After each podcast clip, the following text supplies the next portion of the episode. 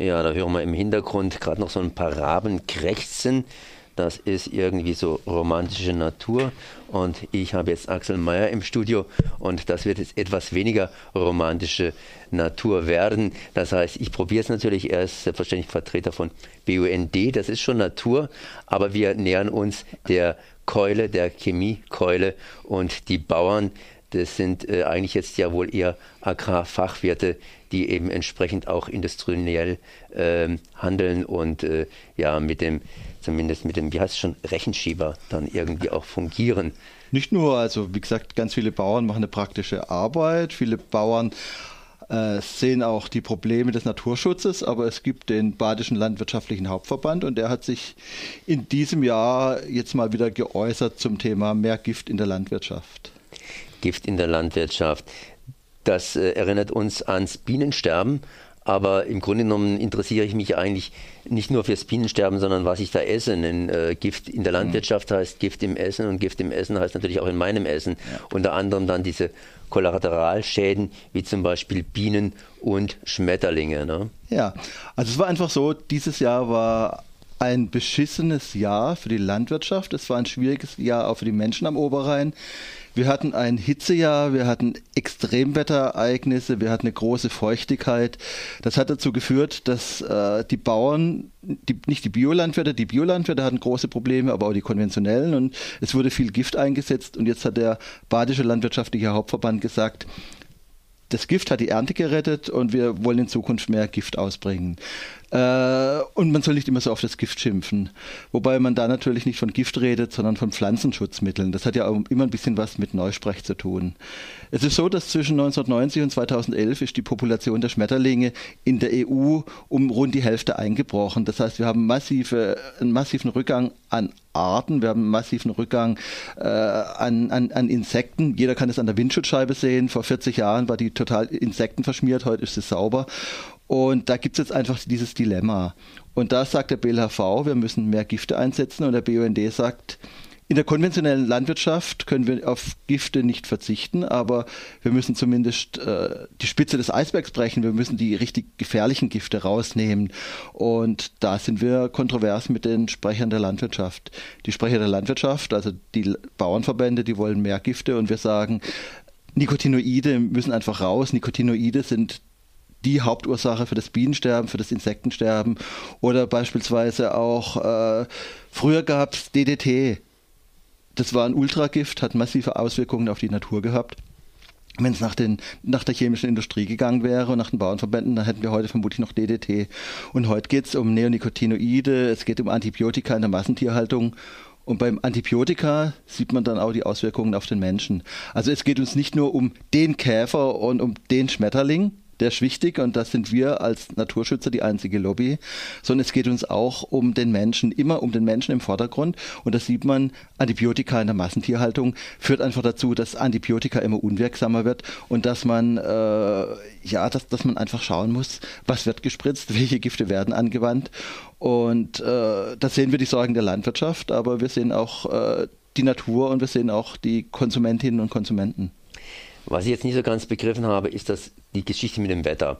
Das heißt, äh, wenn es mehr regnet, ne, dann ja. stehen die Wiesen, sagen wir mal, und die Felder unter Wasser. Und was hat jetzt da ganz speziell das Gift für, ich sag's mal, positiv, äh, positive Wirkungen? Das heißt, ich nehme einfach an, dass da die Pflanzen verfaulen und dass sie dann nicht unbedingt von, von äh, Insekten gefressen werden, also von irgendwelchen welchen Heuschrecken oder sonst was.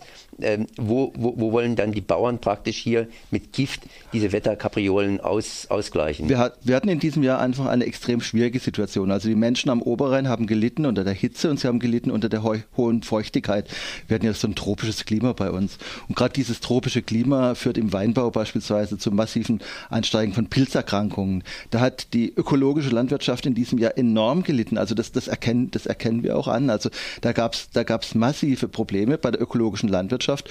Und die ökologische Landwirtschaft leidet darunter, dass harmlose Stoffe, die die einsetzen wollen, dass man die denen verbietet. Und in der konventionellen Landwirtschaft geht es um heftigere Gifte und in diesem Jahr war einfach eine Sondersituation, eine Notsituation.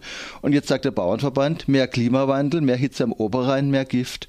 Und wir sagen, wir müssen uns mit der Landwirtschaft zusammensetzen und wir müssen kluge Lösungen finden, wie wir von den Ultragiften wegkommen. Also wir wollen nicht generell den konventionellen Bauern das Spritzen verbieten, aber es gibt einfach Stoffe, Neonicotinoide und andere, die sind einfach jenseits von Gut und Böse zwischenzeitlich. Also die haben, die, die führen, wir leben im Moment in einer Zeit, in der wir das ein menschenausgelöstes Artensterben haben. Jeden Tag, also am heutigen Tag, in dem ich hier beim Radio Dreigland sitze, sterben irgendwo auf der Welt zwei Arten aus.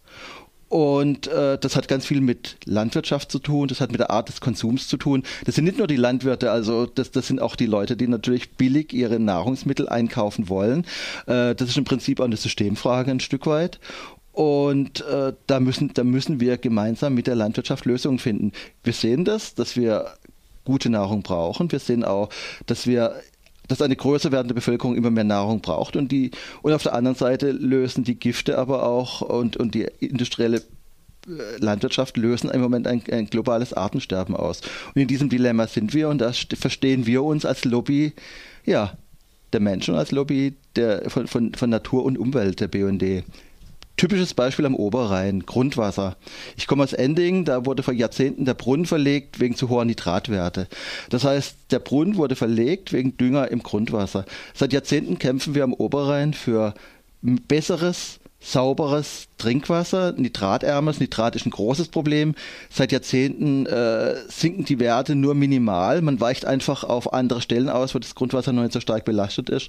In, in Wiel am Kaiserstuhl haben wir die Situation, dass dort äh, Grenzwerte überschritten sind und dass die Kinder Trinkwasser äh, aus, dem Leit aus dem Leitungshahn nicht mehr trinken sollen, sondern dass sie Sprudelwasser trinken müssen. Äh, das sind einfach solche Dilemmata. Und wenn wir die Landwirtschaft kritisieren, und das machen wir als BUND, müssen wir auf der anderen Seite aber auch sagen, am Oberrhein haben wir noch eine relativ kleinräumige Landwirtschaft. Unsere Bauern im Schwarzwald mit ihren 30 Kühen äh, konkurrieren mit mit Bauern äh, im, im Osten, wo, wo tausend Kühe im Stall stehen. Oder unsere unsere Landwirtschaft, unsere äh, Landwirtschaft am Oberrhein konkurriert mit Äckern in Amerika, die sind fünf Kilometer lang und fünf Kilometer breit und werden aus der Luft vergiftet. Und im Rahmen von Freihandel, TTIP, wird das alles noch, noch viel, viel schwieriger, wenn man einfach die noch relativ kleinbäuerliche Landwirtschaft am Oberrhein äh, einem internationalen Markt aussetzt, einer internationalen Konkurrenz aussetzt. Das sind einfach Dinge, Zusammenhänge, die wir als BUND sehen. Aber wie gesagt, äh, diese Forderung, mehr Klimawandel, mehr Gift, können wir nicht nachvollziehen. Da müssen wir zu besseren Lösungen kommen. Ja, ich hake natürlich noch ein bisschen nach, weil der Präsident, das heißt der, der Präsident des Bauernverbandes, äh, Werner Revle, der hat auch gemeint hier, früher wäre bei so einer kleinen Klimakatastrophe wie heute oder einer großen Klimakatastrophe wie heute praktisch eine Hungersnot ausgebrochen und da tut natürlich der Freihandel entsprechend die also beziehungsweise die offenen Grenzen entsprechend die Möglichkeiten natürlich eröffnen, aus anderen Ländern was einzuführen. Ähm, aber äh, da müssen wir ja auch was tun. Ich meine, Hungersnot, beziehungsweise wir produzieren ja nicht mal alles selber hier ja. in Deutschland, sondern wir importieren ja auch entsprechende Futtermittel aus dem Ausland rein. Also wie gesagt, wir als A ist das natürlich ein, ein Geben und Nehmen und trotzdem können wir es nicht akzeptieren, dass, dass den Bauern die, die, die, die Ernte wegstirbt einfach in einem Jahr. Also deswegen in der konventionellen Landwirtschaft muss es Möglichkeiten für die Landwirte geben, sich gegen solche äh, Unbilden des Wetters zu wehren. Aber wir müssen wegkommen von diesen Giften, die Mensch, Natur und Umwelt schaden. Da brauchen, da, da brauchen wir gute Lösungen. Also der BUND ist nicht generell in der konventionellen Landwirtschaft gegen Spritzen, aber es gibt einfach Stoffe, die müssen wir abschaffen, so wie wir vor Jahrzehnten aus gutem Grund DDT abschaffen mussten. Okay, lassen Sie es einfach so stehen. Ich danke auf jeden Fall für das Gespräch, Axel. Ich bedanke mich für euer Interesse.